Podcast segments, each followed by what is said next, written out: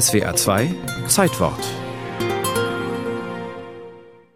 Das ist eine ganz, ganz tolle Geschichte und eine ganz wichtige Geschichte für die Zahnheilkunde. Der Zahntechniker Andreas Häsler betreibt im sächsischen Chadras das Dentalhistorische Museum. Der erste elektrische Zahnbohrer ist im Prinzip ein kleiner Motor gewesen, an dem der Dr. Green einen Bohrer dran gebaut hat. Das heißt, das erste elektrische Bohren war möglich. Nur das hatte das Problem, dass der Bohrer direkt an der Bohrmaschine, an dem Motor angebaut worden ist und damit kam man natürlich nicht richtig in den Mund rein. Andreas Häsler besitzt die größte Privatsammlung zur Zahngesundheit.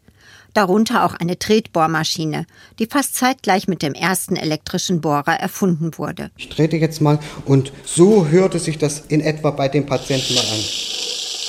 Ja, da hatte man Gestänge dran, mit denen man doch sich bewegen konnte, den Bohrer bewegen konnte und dann im Prinzip im Munde des Patienten viel, viel besser arbeiten konnte, sodass also die Bohrmaschine von Green, die erste elektrische Bohrmaschine, sich nicht durchgesetzt hat. Zumal es zu Funkenflug kam. Ärzte und Patienten erlitten immer wieder Stromschläge. Erst als der elektrische Bohrer kleiner, beweglicher und sicherer wurde, konnte er sich allmählich durchsetzen. Richtig entwickelt hat sich's dann 1941. Da gab es so erste Luftturbinen. Dieses pfeifende Geräusch, was wir heute kennen, das ist dann 1947 der sogenannte Borden-Aerotor. Das ist natürlich eine ganz wichtige Entwicklung, weil wir dann die hohen Geschwindigkeiten haben. Die hohen Geschwindigkeiten, die einen ganz, ganz ruhigen Lauf haben. Wenn wir an die ersten Bohrmaschinen denken, das rumpelte und krachte noch durch die Geschwindigkeiten, die wir damals hatten. Die allerersten waren so um die 8000 Umdrehungen. Da hat natürlich der Bohrer noch ganz anders gewackelt. Und hier haben wir eine der ersten deutschen Turbinen. Und diese Turbinen machten schon bis 320, 350.000 Umdrehungen.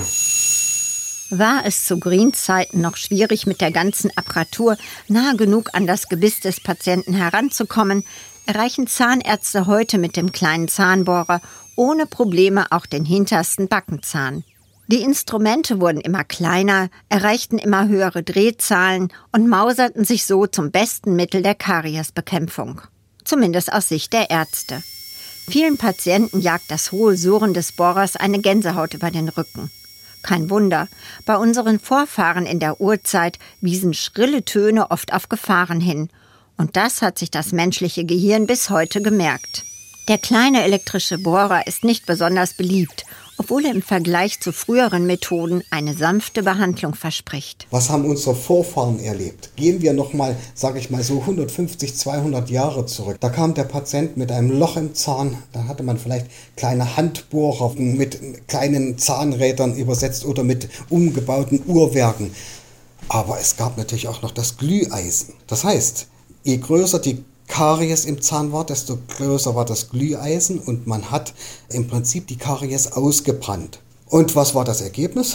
Ein trockenes Arbeitsfeld, eine ausgebrannte Karies, einen trockengelegten Zahn und den musste man ja auffüllen und den hat man natürlich dann mit flüssigem Blei aufgefüllt. Heute sind es in der Regel kleine Elektromotoren in den Handstücken eingebaut, die man verwendet, also diese, diese ganz, ganz kleinen durch das Bohren mit der Turbine ist das heute eine ganz, ganz, ganz große Erleichterung für den Patienten und man kann im Prinzip das Ganze ertragen. Und für alle, die das nicht beruhigt, gibt es gute Neuigkeiten.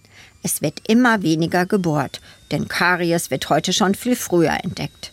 Außerdem arbeiten die Forscher an einem Impfstoff gegen die Bakterien, die Karies auslösen. Vielleicht sterben Karies und Bohrer dann irgendwann einmal aus.